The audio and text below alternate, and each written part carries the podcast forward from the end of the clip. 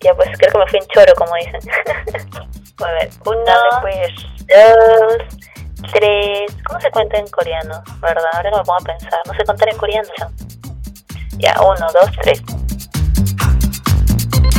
UX Pills. Pequeñas dosis de buenas experiencias. Con Elba, Andrea y Shay.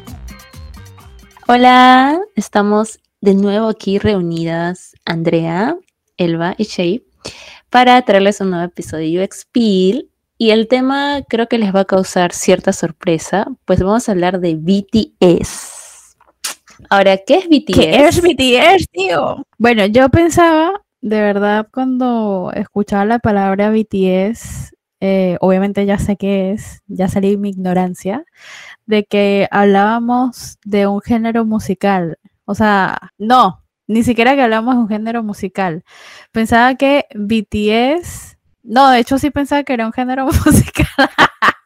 pensaba que era un género, o sea, el género musical era BTS y que el estilo de música, así como con chinitos, era el estilo BTS. Entonces, cuando la gente me decía, estoy escuchando BTS, decía, ah, bueno, sí, el grupo de los chinitos, pero no sabía que era un grupo musical que se llama BTS. Gracias a Andrea y a Shay que me han instruido por este camino tan amplio y tan denso. Y yo creo que ¿Por qué estamos tocando en realidad ese tema? Porque todos se estarán preguntando qué tiene que ver BTS con diseño.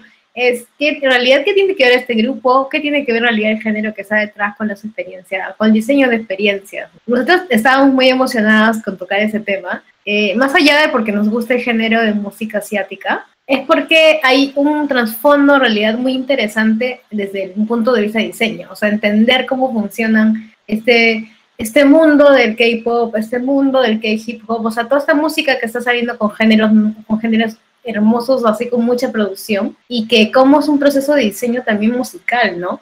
Aproximar y ampliar un poco nuestra vista de diseño, que tiende eh, a nacer a veces en muchos entornos digitales y se, pierde de todo este mundo de entretenimiento y de nuevas iniciativas, eh, innovaciones que se están haciendo. Entonces quisimos tocar en realidad el mundo del K-pop. Y personalmente, yo soy, creo que fan del K-pop desde, o sea, oficialmente desde el 2004, porque estaba viendo un programa japonés que se llama eh, NHK y tipo se presentó un grupo y yo siempre los grababa en VHS a los que me gustaban y justo se presentó un grupo eh, coreano pero que cantaba en japonés porque así es cuando, cuando van a Japón, ¿no? Entonces este, entendí, ¿qué es esto? ¿Qué es este género que estoy escuchando? y me gusta mucho y quise profundizar y entendí que era un nuevo formato, ¿no? muy diferente a, a varios grupos que había visto en ese momento en, Japón, que también tienen otro tipo de fórmula, podríamos decir, y quise entender un poco más, ¿no? Ahí no sé si André quiere contar un poco de, de también tiene su historia con, con el mundo del K-pop, pero creo que es súper chévere entenderlo. Sí, antes de, también un poco contarles cómo fue mi acercamiento, en realidad BTS, para aclarar lo que dijo al comienzo Elba, es un grupo que seguro algunos de ustedes han escuchado porque salían las noticias, a ser uno de los primeros grupos surcoreanos en que han ido como estos premios de música americana, que sabemos que es cerrado obviamente porque tiene que ser música en inglés. Entonces ellos son como que una banda que tienen letras netamente en coreano, por ahí tienen una que otra palabra en inglés, pero es por eso que también fue como que, wow, todos los ojos del mundo volvió a ver qué está pasando, ¿no? Y eso era también se logró gracias a su fandom. Ahora, el género musical, que en realidad no es un género, pero es como la etiqueta en la cual se denominan a todos los grupos de música popular coreana, mejor dicho, surcoreana, es el K-pop. Y bueno, yo mi primer acercamiento como tal fue cuando tuve 13 años, tengo ya prácticamente 30, he revelado mi edad. Entonces hace ya más de 17 años que escuché por primera vez que existía el K-pop. La verdad, en ese entonces estaba más metida en la música rock japonesa, pero eh, sí sabía que había este tema de los fandom, que eran grupos como visualmente súper este, producidos. Ahí me acuerdo que la primera banda fue como TV Kiss Q, que es Dovan Chinky, si alguien lo, es fan del K-pop seguro las conoce. Y bueno, ese fue mi, como mi, mi, primer acercamiento que tuve, ¿no? Ahora, un poco respondiendo a la pregunta que lanzó Che, ¿no? Ahora, ¿qué tiene que ver exactamente esto con diseño? Creo que yo partiría de que ahorita, hoy por hoy, el idol, es decir, estos integrantes de estos grupos de, de, de, K-pop, son vistos como producto. Al menos yo lo veo así, llevándolo ya más a un proceso de diseño. Hoy, hoy por hoy, lo que yo como fan consumo no solamente es la música que este idol interpreta, baila, sino es el idol en sí mismo. Yo un poco con mi investigación, para obviamente poder hablar del tema y no quedar como una tonta, este, quise quise ahondar en esto porque obviamente, o sea, para una persona que no es fan de, de este de estos grupos musicales, iba a decir otra vez género, puede resultar un poco superficial, o sea, superficial de cara a lo que el grupo muestra al público y, y ya está, ¿no? O sea, como que ese proceso bien corto pero al punto cuando llegas a investigar la historia detrás y cómo es que se produce una banda y cómo es que sale esta gente de la nada, eh, te das cuenta y hablando ya desde la perspectiva de diseño, te identificas que hay un cierto proceso de, de, diseño de servicios, ¿no? Donde ya como que estas productoras o casas productoras están familiarizadas y conocen perfectamente cuál es la fórmula ideal para producir estos grupos y generar casos de éxito, ¿no? O sea, como que ya saben los ingredientes que tienen que hacer, el tipo de personas que tienen que buscar, qué talentos tiene que tener cada uno y la combinación de esto genera un grupo de éxito. Entonces, para todo esto tiene que haber cierta investigación eh, hay ciertos actores, hay como que todo un proceso de, de, búsqueda, experimentación, iteración, un proceso de aprendizaje por parte del producto que en sí va a ser el, el producto final que va, a que va a consumir la gente, lo cual pues puede sonar un poco feo y horrible, porque aquí estamos hablando de personas, pero ciertamente es un servicio que es producir eh, eh, contenido musical a través de personas que se vuelve en, en, un producto consumible para millones de personas en diferentes idiomas y bajo diferentes puntos de contacto. Entonces, viéndolo desde este punto de vista, eh, me parece que es un giro diferente para el, para el área musical sobre todo, o para cómo se conocía la producción de música que, que todos conocemos, ¿no? Pensando en cosas como más, más sencillas, eh, no sé, Britney Spears o ese tipo de cosas. De hecho, hasta lo podría comparar con cómo se produjo a Lady Gaga, ¿no? Lady Gaga también fue un producto, porque ella en la realidad se presenta de otra forma y ella quiso darle un giro a su carrera, pero no pudo y, y no pudo porque ya era tan comercial como Lady Gaga que le fue imposible presentarse como la solista que era, que era ella realmente, ¿no? Que ella es. Y por eso ya desde algún punto, cuando ya se rompe, creo que la barrera legal y de contrato es como que ella decide apartarse de, de su campo, de, de, lo que ya era como producto escandaloso y disruptivo y, es como que deja de existir, ¿no? Entonces yo creo que esas serían como mis comparativas y apreciaciones a nivel de diseño y, también observando este punto que es como más americano o norteamericano, que sería Lady Gaga, ¿no? Y también algo que, que, se menciona es mucho la producción musical y creo que también, eh, si vemos en los lados positivos, ¿no? Yo creo que hay un montón de lados negativos porque ya de por sí ver un idol como un producto que es una persona humana tiene un montón de observaciones. El lado interesante de analizar para mí era, ellos piensan de una manera muy sistémica, porque ven cada punto de interacción, tanto dentro como fuera, y piensan mucho en el fan, en el fandom, ¿no? Cada fandom, por ejemplo, tiene un nivel de pertenencia, de tener un nombre, un, nombre del fandom creado desde los idols y que se los dan. Tienes como una simbología, no es como una secta, es medio gracioso, pero es como tienes eh, artefactos que te identifican como parte de este grupo y que también este, no solo tienes un CD de música, o sea, a mí me encantan grupos, eh, no sé, Coldplay, Keening, y me he comprado CDs, ¿a qué precio? 60 soles, 80 soles, y es solo un álbum, no es un álbum que tienes y con un cancionero, y ya, un póster en algunos casos, muy raros, pero sí. En cambio, en los álbumes que te vienen o los productos que te vienen de, Corea o te vienen de Japón, sobre todo en Corea en realidad, Corea es mucho más robusto, te llegan paquetes inmensos, o sea, te llega el álbum que es un photobook, te llega adentro del CD, te llega un photocard que son coleccionables y firmados firmados por los idols, que no sabes qué te va a tocar, también juegan mucho con este tema de gamification. Eh, desde el producto, desde la interacción con, sus, con tus artistas, los conciertos, que te pueden hablar a través de un aplicativo. Por ejemplo, ahorita eh, que es una empresa así como las Big Four, así como existe Deloitte, existe Pricewaterhouse, así, eh, hay como las Big Four, pero del mundo del entretenimiento este, en Corea, del sur Corea. Y ellos, por ejemplo, hacen creado aplicativos propios, ¿no? Por ejemplo, existe una de JYP que se llama Bubble. Y lo que tú haces es pagar por hablar con tu idol. O sea, no es como que vas a hablar con él, pero tienes derecho a que este idol te mande chats diarios. Te mande como, hola, buenos días, ¿cómo estás? O no sé, se robaron el celular de uno de ellos y te mandan audios por ahí los otros este, integrantes del grupo.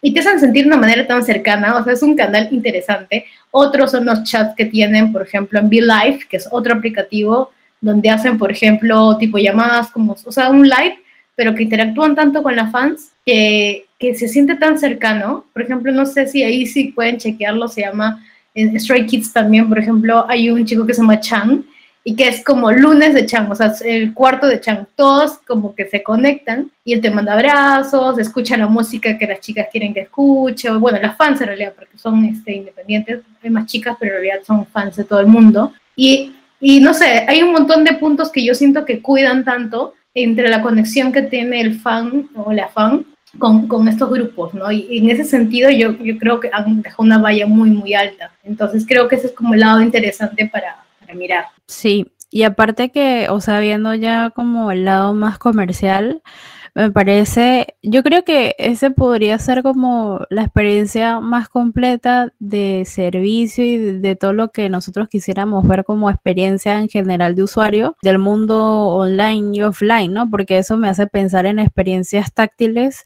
más que en experiencias digitales, ¿no? Sobre todo porque las experiencias eh, táctiles o, o esas cosas como sensoriales al tacto son como algo como muy tradicional, ¿no? Como que se ve muy tradicional porque ahora es como que todos pensamos en inteligencia artificial, en hacer aplicaciones en la web o el stream o cosas así y dejamos de lado el, papel, cosas que las personas puedan sentir y que finalmente generan mayor impacto o generan como esa memoria sensorial en las personas, ¿no? Entonces yo creo que es un, un punto bastante importante y que genera como que mayor conexión entre el, fan con el artista, con, con, la banda en sí, ¿no? Entonces yo veo como este, esta producción del, o sea, como que toda la cadena de, de, cómo se produce el artista o cómo, cómo resurge, más el producto que genera porque podríamos hablar incluso de diferentes tipos de productos, están, podrían ser ellos como productos que son la banda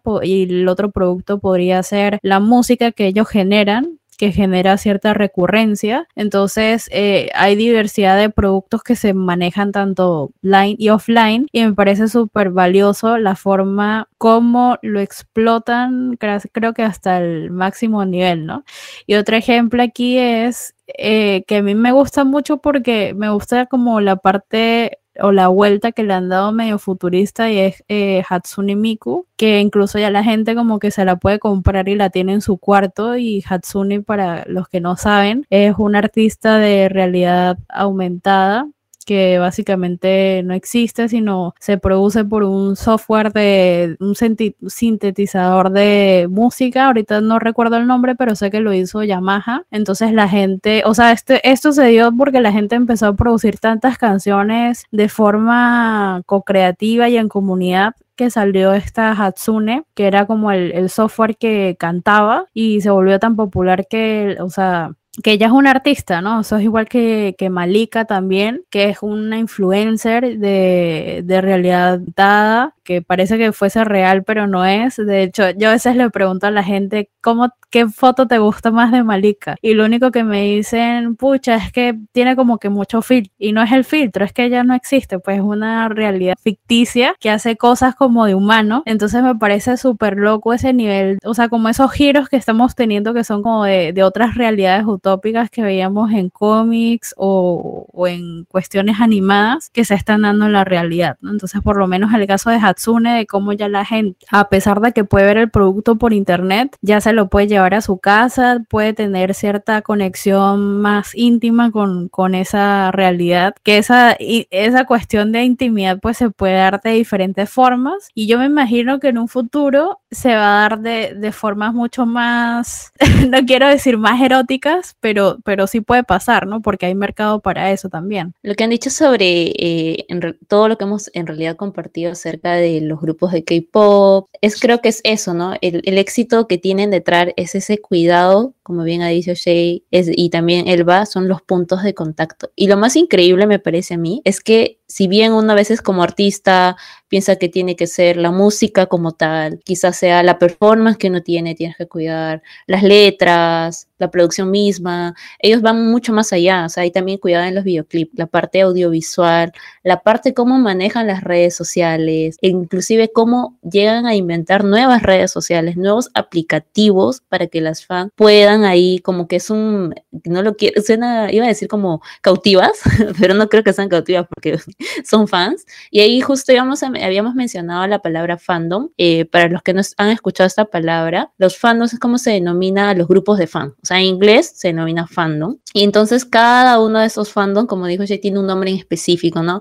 Si yo soy fan de BTS, soy una ARMY, ¿no? Es así, tienes tu mismo nombre, tienes un color asignado, tienes como estos palos de luz que son los lightstick, es un lightstick muy personalizado, tienes por ejemplo los fan café, aquí los foros ya no se utilizan a nivel de, Latinoamérica mucho, yo los usé mucho la verdad antes, pero ya todavía se usan el tema de los fan café, que es un canal exclusivo que tiene el artista también con el fan.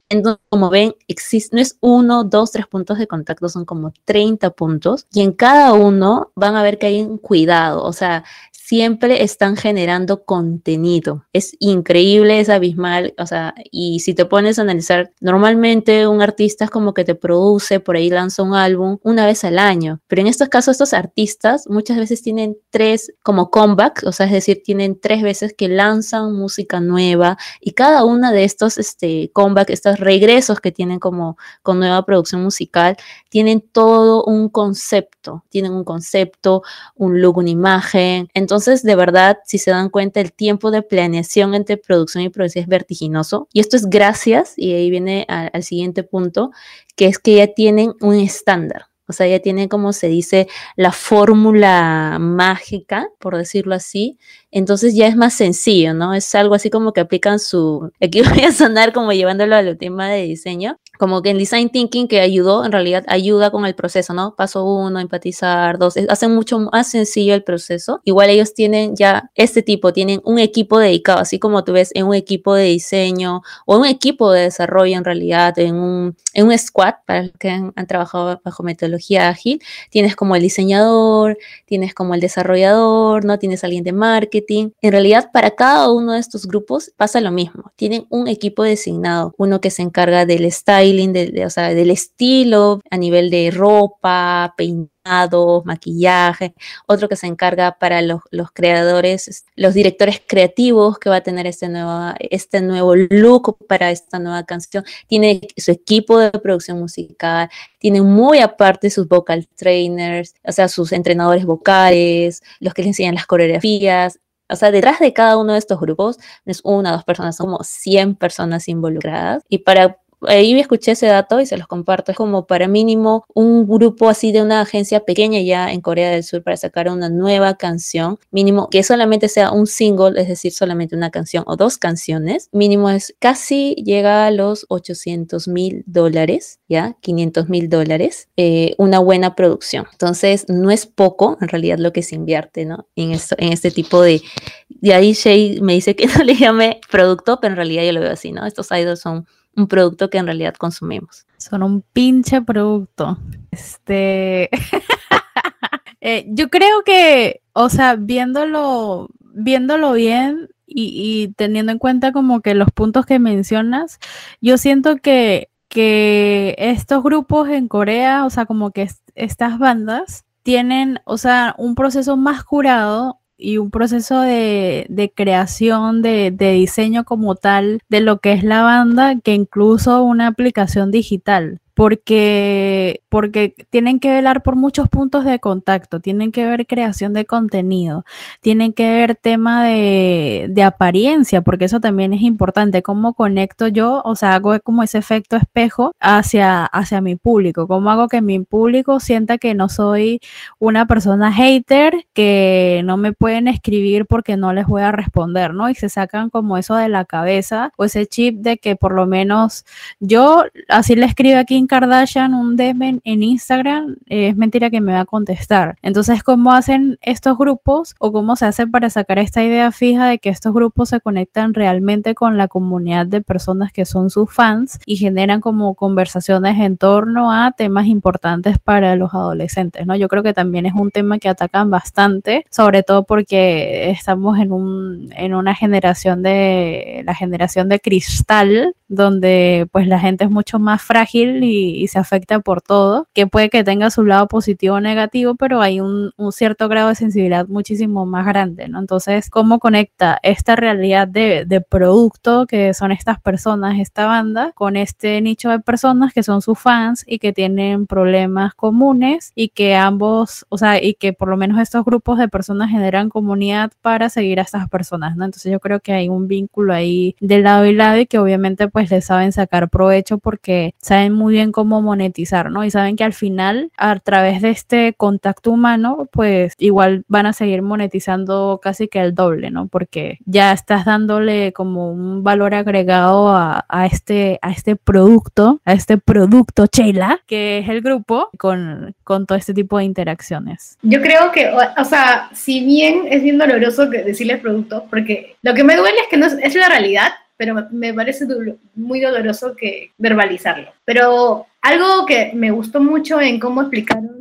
en Netflix hay, por ejemplo, un capítulo de pocas palabras o Explain It en inglés, que justo hacen entrevistas a productores musicales que hablan sobre cuál es la fórmula mágica detrás de los grupos de entretenimiento en, Surcorea. Y lo dicen francamente, ¿no? O sea, es como un paso adverso, así como nosotros, por ejemplo, tenemos arquetipos de usuarios, ahí también hay arquetipos, pero arquetipos de personas o personajes, o sea, tipos de personalidades que tiene que haber en una banda para que sean equilibrados. Eh, y más allá eso es como una implantación de cómo deberías comportarte, cómo, qué personaje te ha tocado, entonces de ahí puede haber una discordancia cuando tú veas a tu idol en el mundo real y te des cuenta que de verdad no es el personaje en el cual estaba en el grupo musical y difiere, ¿no? Y esas discordancias o o este momento forzado de hacer que sí funciona, o sea, te conecta, tú ya sabes que en un grupo vas a encontrar esto, ha ido mutando con el tiempo porque ha habido ya demasiada, demasiada tensión, podría decirse, y también con lo que decías, ha, habido ya esta parte de meterle pensamiento crítico a qué se están haciendo, o sea, ya no se pueden hacer productos, entre comillas, sin responsabilidad, porque ha tenido o sea, ya para el lado oscuro ha tenido consecuencias fatales como el suicidio de idols y hay que hablarlo. Y creo que ese es el peor caso, de los peores casos que ha podido pasar, ¿no? O sea, fuera del, del bullying, el acoso que ha habido, el mal manejo de parte de las compañías acerca de eso. Creo que nosotros como diseñadores también debemos ver este lado de, no es solo human center, o sea, este, desde el lado de humano, sino también qué impacto tiene en lo que hacemos, o sea, no solo user centric. Mi usuario puede, al final puede ser la, la fan, la fan, fan pero debemos ir más allá de eso, o sea, como desde si yo veo el servicio, recuerden la parte back, o sea, a nivel de servicio, de diseño de servicio, entonces, ¿qué hacemos? ¿Qué hacemos como para también velar por la experiencia y no ser sobreexplotados, ¿no? Porque hay, hay demasiadas cosas negativas en este mundo que todavía pueden mejorar. Sí, eh, yo creo que igualmente ahí lo que toca y es como que ya la parte reflexiva de este episodio, podemos tomar esos ejemplos de cómo estas casas productoras realizan como que todos estos procesos que si bien son musicales y todo lo demás, aplica todo el proceso de diseño y, como dice Shay, eh, tomar en cuenta el ecosistema, ¿no? Yo creo que igual esto se relaciona con el episodio anterior y es ver más allá de simplemente diseño una aplicación, diseño una web y, hasta, y hasta aquí llego yo, ¿no? O sea, este es mi, mi alcance como diseñador y ya. Creo que que la analogía aquí es ver eh, casos como estos donde se toman en cuenta todos los aspectos, incluso las problemáticas reales y vivenciales de otras personas, como para hacerlas parte de nosotros como producto, como banda, cómo te ayudamos a ti, ya que, o sea, obviamente nos consumes y todo esto, cómo te podemos ayudar a lidiar con tus problemas. Obviamente no los vas a solucionar, pero cómo podemos ayudarte a que sean más llevaderos, ¿no? Entonces yo creo que ese es un punto de conexión humana bastante importante, hablando de la parte human y hablando del ecosistema es cómo se integra todo esto a, la actualidad, ¿no? Porque también es, entiendo que este tipo de bandas aboga mucho por los temas sociales y problemáticas que viven las personas, que sí, de discriminación, temas de, no sé, homofobia y cuestiones así. Entonces es como tener más conciencia y ética de diseño y tomar en cuenta el ecosistema. Claro, como un poco lo que mencionó Shay, había este tema de los, como para concluir, los arquetipos. Y también es curioso porque muchos de estos idols no es como que, bueno, idols, artistas, allá le dicen, denominan idols, eh, no es como que se dediquen a esto, entrenan años de años, así dejándoles este datito rápido, por ejemplo, una girl group, o sea, una banda de chicas allá de muy famoso que es la Girls Generation, si tú sumas eh, los, todos los años que cada una de ellas pasó preparándose para debutar en este grupo, sale un promedio de 52, 55 años, ¿no?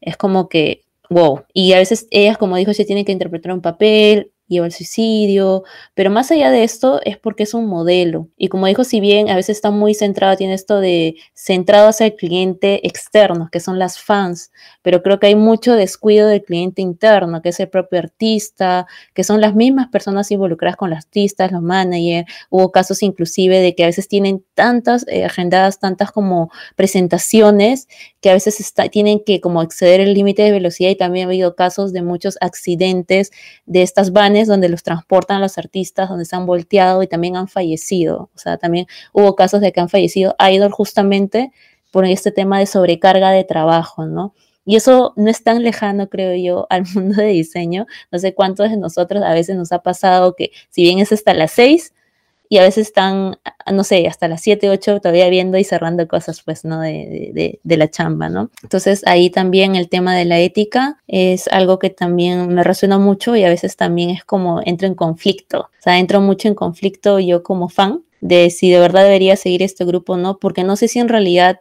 este idol que yo lo veo sonriendo en la cámara, cantando y saltando, es de verdad feliz, o sea, si de verdad disfruta lo que hace, ¿no? Entonces, esa es como que la reflexión que me llevo.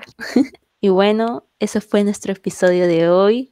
Aquí por fin cumpliendo nuestro sueño con Shay de hablar de K-pop y diseño. Dedicado. Sueño frustrado cumplido. Muchas gracias. Así que, si tienen preguntas, si tienen de fandoms, compartónos, estamos felices, así vemos si tenemos algo en común. Y muy pronto va a salir la reacción de Elba, ahí reaccionando a K-pop. Elba, nuestra misión ahora para este 2021 es que Elba se vuelva fan de un grupo de K-pop. No sé si lo lograremos, pero ahí vamos a intentar. Quédate para otro episodio. Les cuento final de año qué onda. Listo, gracias. Sigue nuestras pills en theuxpills.com y en arroba theuxpills en Instagram.